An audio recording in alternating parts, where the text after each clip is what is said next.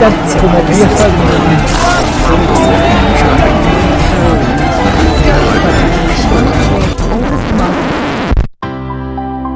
Guaripete Solutions presenta Ubuntu Café.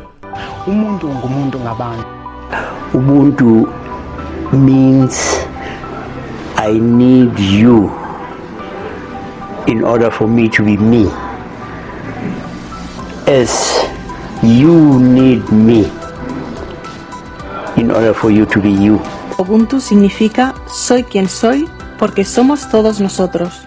Bienvenidos, mi nombre es Juan Rodulfo y este programa se llama Ubuntu Café. Esta edición especial de la primera temporada está dedicada al TPS y DED aprobado por el gobierno de los Estados Unidos de América para Venezuela, publicado en el registro federal en fecha 9 de marzo de 2021 como un reconocimiento a la emergencia humanitaria que enfrenta Venezuela a causa de la dictadura de Nicolás Maduro.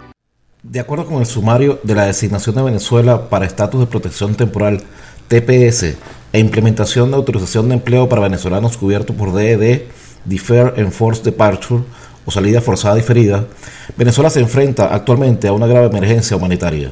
Bajo la influencia de Nicolás Maduro, el país ha estado en medio de una severa crisis política y económica durante varios años.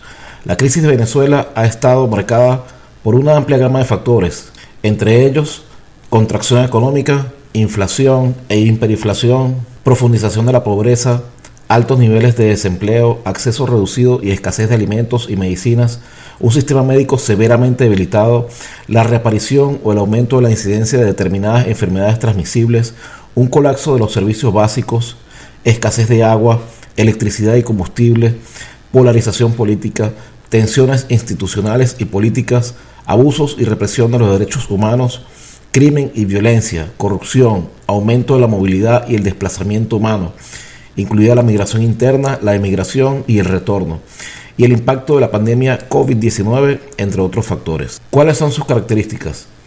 El TPS, Temporary Protected Status, es un estatus migratorio temporal otorgado a ciudadanos elegibles de un país designado para TPS bajo la INA o personas elegibles sin nacionalidad que residieron habitualmente por última vez en el país designado. Otorgado por la administración del presidente demócrata Joe Biden con vigencia prorrogable desde el 9 de marzo de 2021 hasta el 9 de septiembre de 2022, se requiere una aplicación mediante una forma I-821 que debe ser enviada desde el 9 de marzo hasta el 5 de septiembre de 2021. DED es una suspensión administrativa de expulsión ordenada por el presidente.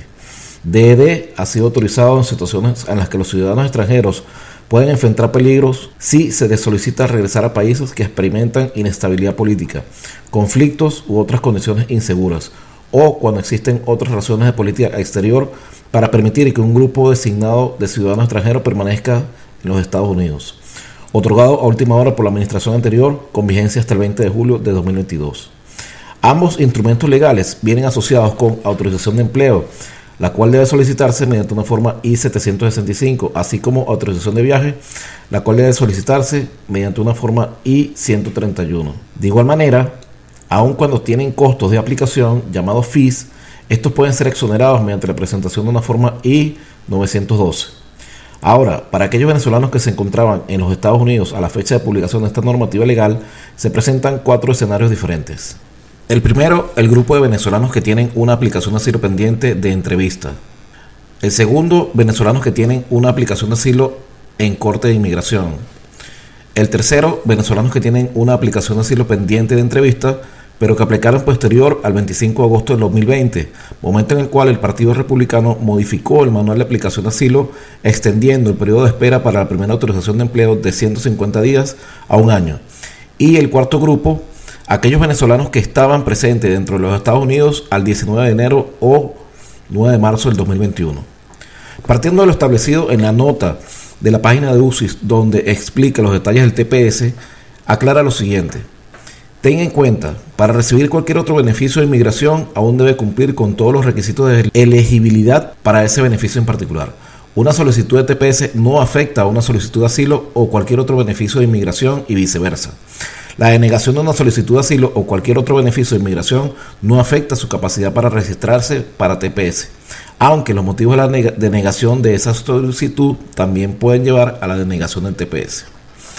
El TPS para los dos primeros grupos es algo como la propaganda aquella donde aparecía don Gilberto Correa que decía así. Porque es mejor tener un seguro y no necesitarlo que necesitarlo y no tenerlo. Luego, el tercer grupo se beneficia ya que puede aplicar inmediatamente por la autorización de empleo aplicando al mismo tiempo al TPS.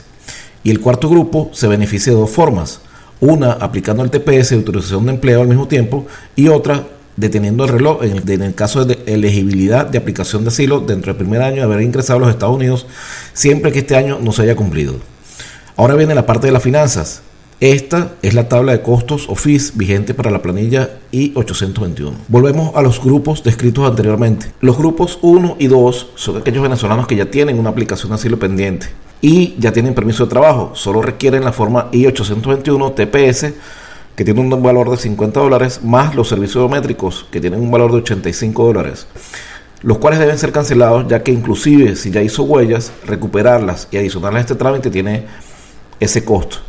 En total, debería pagar a UXIS 135 dólares. Y el tercer y cuarto grupo son aquellos venezolanos que tienen una aplicación de asilo pendiente, pero que aplicaron posterior al 25 de agosto del 2020, y aquellos venezolanos que estaban presentes dentro del territorio de los Estados Unidos al 19 de enero o 9 de marzo del 2021. Ninguno de estos dos grupos tiene permiso de trabajo, por lo tanto deben aplicar a la forma I-821 TPS, que tiene un valor de 50 dólares, servicios biométricos 85 dólares y la forma I-765, que tiene un valor de 410 dólares. En total debe cancelar a, a UXIS 545 dólares. Recuerde que si no está en capacidad de cubrir estos fees, pueden ser exonerados mediante la inclusión de una forma I-912 llamada también Fee Waiver. Los documentos que deben anexarse a la aplicación para el TPS son los siguientes. Primero, evidencia de identidad y nacionalidad. En este caso, puede enviar una copia de su pasaporte o una copia de su acta de nacimiento acompañada de una identificación con foto